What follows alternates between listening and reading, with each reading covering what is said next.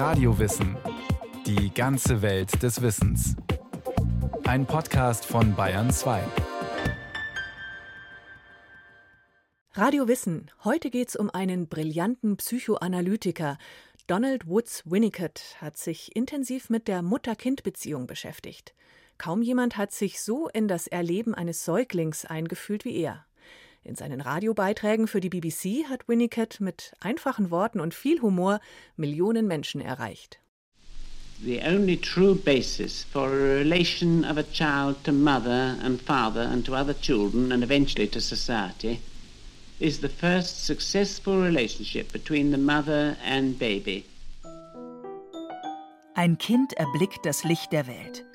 Wie es sich zu anderen verhalten wird, das hängt vor allem von einem ab, sagt Donald Winnicott, von der Beziehung zur Mutter in den ersten Lebensmonaten. Worum geht es in der Beziehung zwischen Eltern und Kindern? Was wissen wir über die innere Welt eines Kindes? Wie entwickelt sich die? All diese wirklich interessanten Fragen, die uns bis heute beschäftigen, kamen in den 30er und 40er Jahren auf. Die britische Psychoanalytikerin Leslie Caldwell hat die gesammelten Werke von Winnicott herausgegeben. Auch ihr deutscher Kollege Thomas Auchter hat sich intensiv mit ihm beschäftigt. Das heißt zu einer Zeit, erstens zur Nazizeit, zweitens zur Kriegszeit und dann zu einer Zeit, wo vielleicht nicht nur bei uns in Deutschland eine sehr autoritäre Erziehung geherrscht hat, wo es darum ging, dass die Kinder brav und anständig sind und wo es nicht darum ging, dass die Kinder in ihrem Ich oder in ihrem Selbst möglichst lebendig werden. Ein lebendiges, authentisches Selbst, einer der Kernpunkte in seiner Theorie. Donald Woods Winnicott gilt als einer der bedeutendsten Psychoanalytiker. Allerdings werden seine Werke erst nach seinem Tod auch außerhalb Englands wirklich bekannt. Da hatten andere seine Ideen zu antiautoritärer Erziehung längst aufgegriffen. Winnicott war also ein Vorreiter. Sein Ideenreichtum wird oft mit Sigmund Freuds verglichen. Anders als Freud konzentrierte er sich auf die ersten Lebensmonate, auf die Beziehung zwischen Mutter und Kind. Das Baby, das gibt es doch gar nicht. Wenn Sie mir ein Baby zeigen, zeigen Sie mir immer auch die Person, die sich um es kümmert. Ein aufeinander bezogenes Paar. So entschieden unterbrach Winnicott einmal eine Diskussion unter Kollegen im Krankenhaus. Viele seiner psychoanalytischen Theorien speisten sich aus seinen Beobachtungen als Kinderarzt. Die hinreichend gute Mutter, die haltende Umgebung, das wahre und das falsche Selbst. Winnicott hatte ein Ziel, die Psychoanalyse in einfachen, verständlichen Worten zu vermitteln, und zwar möglichst vielen. Das gelang ihm nicht zuletzt durch seine lebhaften und empathischen Vorträge im Radio der BBC. Es wird Sie erleichtern zu hören, dass ich Ihnen keine Anweisungen geben werde. Ich bin ein Mann, ich werde nie genau wissen, wie es sich anfühlt, ein Baby in der Wiege liegen zu sehen, das einmal Teil von mir war. Winnicott war bekannt für seinen Humor. Spontaneität und Lebendigkeit waren ihm wichtig. Ein Ziel der Psychoanalyse sah er darin, dass die Patientin oder der Patient die Fähigkeit wiederentdecke, sich selbst zu überraschen. Sein letztes großes Ziel kritzelte er in ein Notizbuch. Oh Gott, lass mich lebendig sein, wenn ich sterbe. Ein langer Krankenhausflur im Londoner Paddington Hospital. Der 27-jährige Winnicott arbeitet hier als Kinderarzt. Vor seinem Sprechzimmer warten Mütter mit ihren Babys. I'm used to having mothers bring their children to me wenn die Mütter mit ihren Kindern kommen, wird gleich deutlich, worum es geht. Das Kind zappelt auf dem Schoß der Mutter herum, will nach etwas greifen, herunterklettern. Vielleicht klammert es sich auch an ihr fest und hat Angst vom Arzt im weißen Kittel.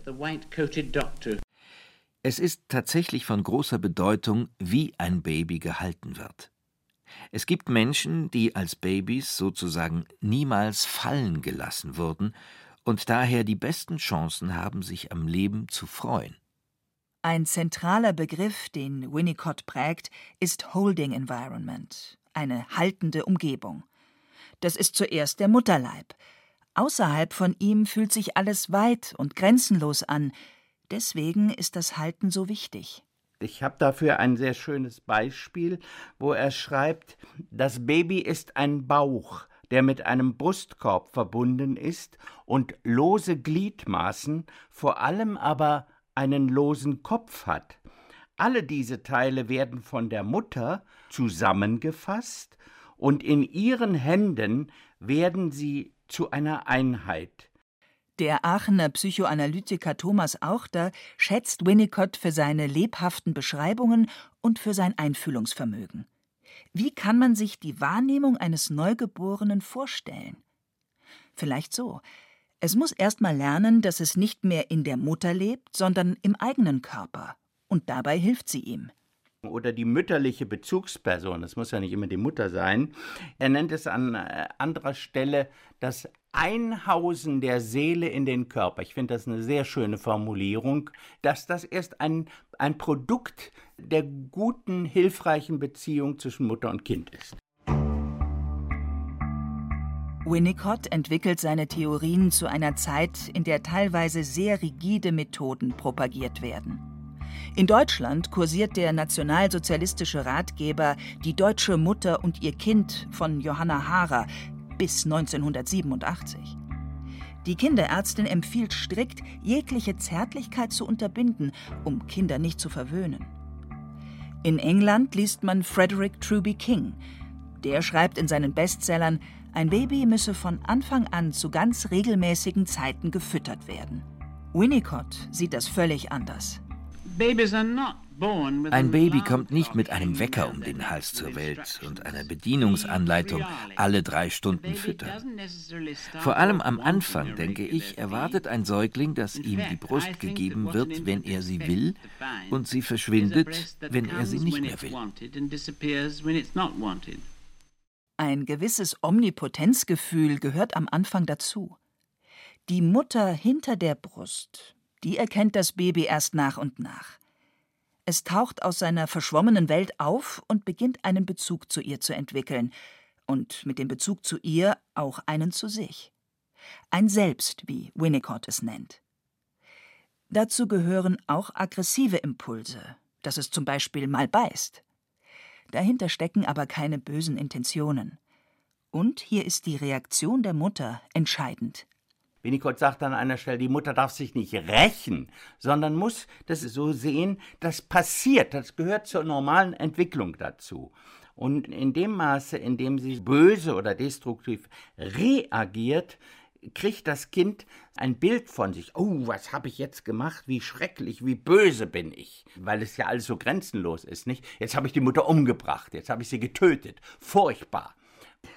nicht? Und wenn das Kind dann erleben kann, okay, ich habe diese Impulse gehabt, aber die Mutter ist gar nicht tot, sondern die kommt zwei Minuten später und reicht mir die Brust. Dann wird diese Aggression eingedämmt, sie wird eingegrenzt. Das ist ganz wichtig, denn wenn die Mutter wiederholt überreagiert, kann sich im Baby ein falsches Selbst entwickeln, wie Winnicott es nennt. In anderen Worten, es passt sich den Reaktionen, den Ansprüchen und Vorstellungen der Mutter an. Sein authentisches oder wahres Selbst wird dadurch verzerrt. Zu einem gewissen Grad, sagt der Kinderarzt, ist das normal. Keine Mutter ist perfekt. The good enough mother, die hinreichend gute Mutter. Das ist ein Schlüsselbegriff in Winnicotts Theorie. Er erkennt an, dass eine Mutter ihrem Kind und ihrer Aufgabe gegenüber auch mal gemischte Gefühle hat. Ein Thema, das bis heute hochaktuell ist. Winnicott diskutiert es mit Müttern in der BBC schon 1960. Es ist allzu leicht, die Arbeit einer Mutter zu idealisieren. Jeder Job kann frustrierend sein und langweilige Routinen haben und sich anfühlen wie das Letzte, was irgendwer machen wollen würde. Wie bei allen Menschen, allen Wissenschaftlern, die was schreiben oder so, hat das, womit sie sich zentral beschäftigen, auch sehr viel mit ihrer Entwicklungsgeschichte zu tun. Und es ist ja nun ganz klar, dass Winnicott die Mütterlichkeit ins Zentrum seiner Arbeit gestellt hat. Der Vater taucht vergleichsweise sehr viel weniger auf. Die südenglische Hafenstadt Plymouth im Jahr 1896. Donald Woods Winnicott wird in eine gutbürgerliche, protestantische, wohlhabende Familie geboren. Der Vater ist Geschäftsmann, politisch aktiv und viel außer Haus. Der junge Donald zieht sich zurück in den Garten, macht seine Schulaufgaben auf einem Baum. Er schreibt später, dass er sich wie ein Einzelkind mit mehreren Müttern fühlt – zwei Schwestern, über fünf Jahre älter als er, einem Kindermädchen, einer Gouvernante und seiner eigenen Mutter. Eine schattenhafte Figur. Mit 67 schreibt Winnicott ein Gedicht über sie. Eine Mutter weint unter einem Baum. Ich lernte sie zum Lachen zu bringen. Mein Leben war, sie zu beleben. To enliven her was my living. Der Psychoanalytiker André Green hat einmal von der toten Mutter gesprochen. Und tote Mutter heißt nicht, dass die Mutter nicht da ist, sondern dass die Mutter da ist, aber nicht lebendig für ihr Kind da ist. Und so etwas, glaube ich, hat Winnicott mit seiner Mutter erlebt. Und man weiß eigentlich fast nichts über sie. Über den Vater schreibt Winnicott dafür umso ausführlicher. Meistens voller Verständnis, egal wie roh er ihm gegenüber war. Regelmäßig singt der Vater zum Beispiel vor seinem dreijährigen Sohn Donald ein Lied mit hämischer Stimme über eine Wachspuppe, die den Schwestern gehört und Rosie heißt. Rosie sagt zu Donald, ich liebe dich. Donald sagt zu Rosie, ich glaube dir nicht. Vielleicht ging das Lied auch andersherum, ich weiß es nicht mehr. Ich nahm jedenfalls meinen Crockett-Schläger und schlug der Puppe die Wachsnase platt. Mein Vater nahm Streichhölzer, er wärmte ihr die Nase und machte wieder ein Gesicht daraus. Ich war sehr beeindruckt von ihm. Obwohl sich Winnicott in seinen privaten Aufzeichnungen so viel mit dem Vater beschäftigt, in seinen Theorien klammert er die Väter weitestgehend aus. Kritiker werfen ihm vor, die ödipale Beziehung, also das Dreiecksgeflecht zwischen Mutter, Vater und Kind, zu stark außer Acht zu lassen. In zwei langen Psychoanalysen setzt sich Winnicott mit der eigenen Kindheit auseinander. Er entdeckt seine Lebendigkeit, sein wahres Selbst, aber die Vaterrolle kritisch zu betrachten, wird ihm nie ganz gelingen. Immerhin setzt er sich vor ihm durch mit seinem Wunsch, Arzt zu werden. Während des Studiums liest er Freuds Traumdeutung und ist begeistert. Die Kinderheilkunde mit der Psychoanalyse zu verbinden – das wird sein Ziel.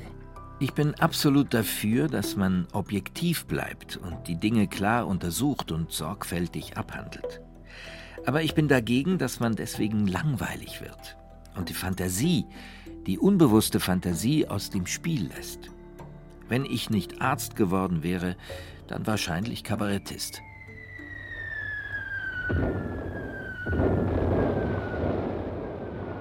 »1940. Während des Zweiten Weltkriegs bombardiert die deutsche Luftwaffe England und plant die Invasion der Insel. Die britische Psychoanalytische Gesellschaft tagt in London, als ein Angriff beginnt. Die Teilnehmer sitzen im Saal, als im Minutentakt Bomben zu fallen beginnen. Man duckt sich, aber die Diskussion wird fortgeführt. Nur einer erhebt sich. Winnicott. Ich möchte darauf hinweisen, dass ein Luftangriff im Gange ist. Die Szene ist typisch für ihn. Während andere sich in Debatten verlieren, bewahrt Winnicott den Bezug zur Realität. Die britische psychoanalytische Gesellschaft ist zu dieser Zeit tief gespalten. Eine Gruppe fühlt sich Anna Freud verbunden, der Tochter von Sigmund Freud. Die andere Melanie Klein, einer der prägendsten Figuren in der Geschichte der Psychoanalyse da äh, hat Winnicott das Gefühl gehabt, da kommt eine interessante, eine liberale Analytikerin. Und ähm, Es ist dann so, dass Melanie Klein in seinem Erleben, und ich denke, das teilen andere auch, immer rigider und immer dogmatischer geworden ist. Ein Streit entbrennt. Anna Freud ist überzeugt, dass die äußeren Umstände entscheidend für die Entwicklung des Kleinkinds sind. Melanie Klein hingegen meint, dass es angeborene innere Muster sind, die das Baby prägen. Winnicott sieht beide Faktoren im Zusammenspiel. Die Umwelt beeinflusst das innere Erleben und umgekehrt. Das deckt sich auch mit seinen Erfahrungen als Arzt. Er versucht in dem Streit zu vermitteln, aber die Fronten haben sich verhärtet. Also schließt er sich der Middle Group an, einer Gruppe von Psychoanalytikern, die sich als unabhängig deklarieren. Winnicott geht es immer wieder um Unabhängigkeit, um Dynamik. Während viele seiner Kolleginnen und Kollegen bei ihren Patienten von Haltung oder Disposition sprechen, ist ihm das zu starr. Er nutzt lieber das Wort Fähigkeit. Einer seiner bedeutendsten Essays heißt Die Fähigkeit, allein zu sein. Und im Grunde geht es ihm genau darum, auch bei der hinreichend guten Mutter, dass sie ihr Kind hält und ihm trotzdem Raum gibt, es auch mal in Ruhe lässt. Ich kenne Mütter, die ihre Mutterschaft weniger genossen haben, weil sie das Gefühl hatten, irgendwie verantwortlich dafür zu sein, dass ihr Kind lebendig ist. Wenn das Kind still war, haben sie ihm in die Backe gepiekst, sodass es lachte. Dem Kind bedeutet das natürlich gar nichts. Es war bloß eine Reaktion.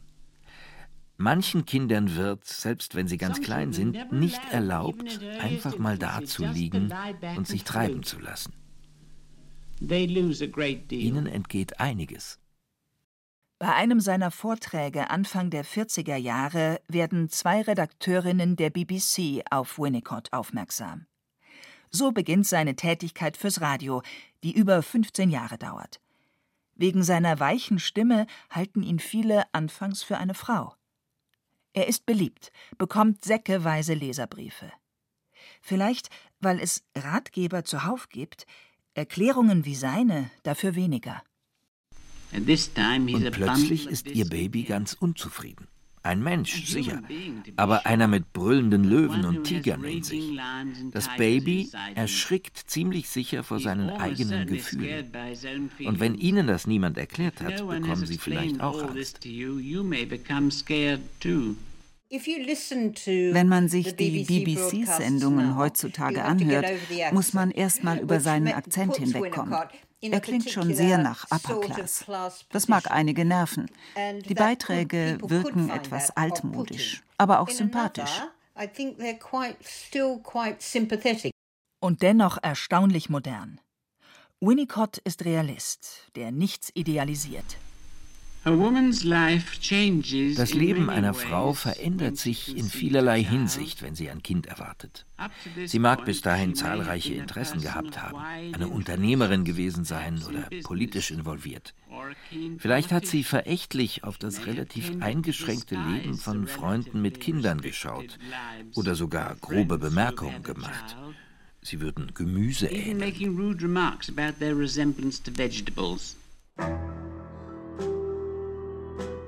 Die Kriegsjahre zerreißen Familien und setzen sie neu zusammen. 1939 beginnt die britische Regierung mit ihrem Evakuierungsprogramm.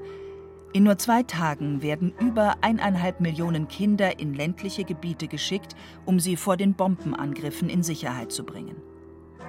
Winnicott wird psychiatrischer Berater dieses Programms. Auf der einen Seite ist er strikt dagegen, Kinder von ihren Eltern zu trennen. Auf der anderen Seite hat man keine Wahl. Trotzdem beobachtet er in vielen Kindern nach der Evakuierung antisoziale Tendenzen. Die Folgen dieser Evakuierung, und darüber hat Winnicott ausführlich geschrieben, hingen davon ab, aus was für einem Umfeld die Kinder kamen und in was für Familien oder Institutionen sie geschickt wurden. Und natürlich hat er diese Arbeit zusammen mit Claire Britton gemacht, die dann seine zweite Frau wurde. Claire Britton, eine Sozialarbeiterin im Evakuierungsprogramm, wird einen erheblichen Beitrag zu Winnicotts Arbeit leisten. 1948 stirbt sein Vater. Winnicott erleidet den ersten von mehreren Herzinfarkten.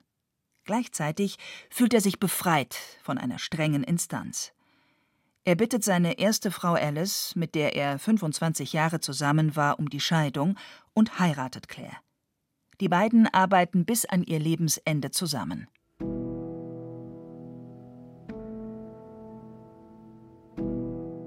(1971) stirbt Winnicott an einem weiteren Herzinfarkt.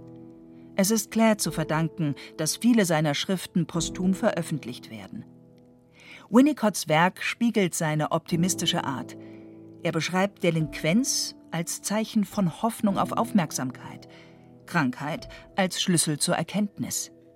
Er weist darauf hin, dass wir in der Vergangenheit, auch in der Psychoanalyse, viel zu sehr uns fixiert haben auf das Pathologische. Und ihm ist es wichtig, nicht zu sagen, also das ist jetzt ein Neurotiker, das ist ein Psychotiker, schrecklich, sondern äh, ihm geht es darum zu verstehen, warum ist jemand so, wie er ist oder warum ist jemand so geworden, wie er ist und äh, welche Bedeutung, welche Funktion das für denjenigen hat, hervorzuheben.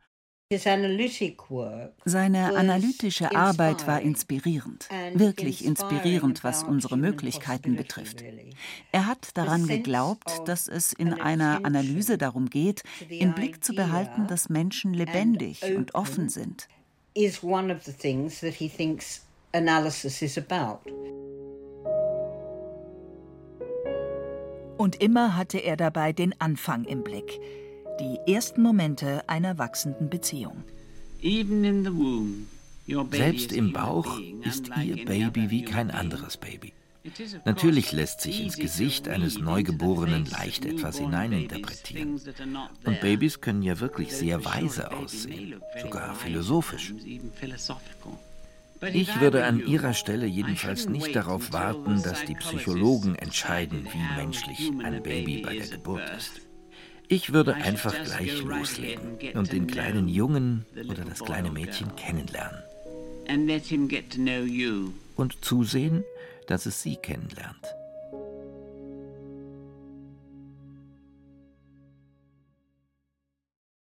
Das war Radio Wissen, ein Podcast von Bayern 2. Autorin dieser Folge Valerie von Kittlitz. Regie führte Sabine Kienhöfer. Es sprachen Hemmer Michel, Stefan Merki und Rahel Comtes. Technik Roland Böhm. Die Redaktion hatte Susanne Pölchau. Winnicotts Originalaufnahmen wurden gesendet mit freundlicher Genehmigung des Winnicott Trust in London. Und wenn Sie weitere Podcast-Folgen über die Psychoanalyse und ihre bedeutenden Vertreter hören wollen, dann schauen Sie doch in unseren Podcast-Feed.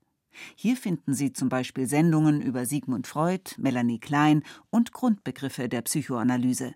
Alles in Radio Wissen zu finden.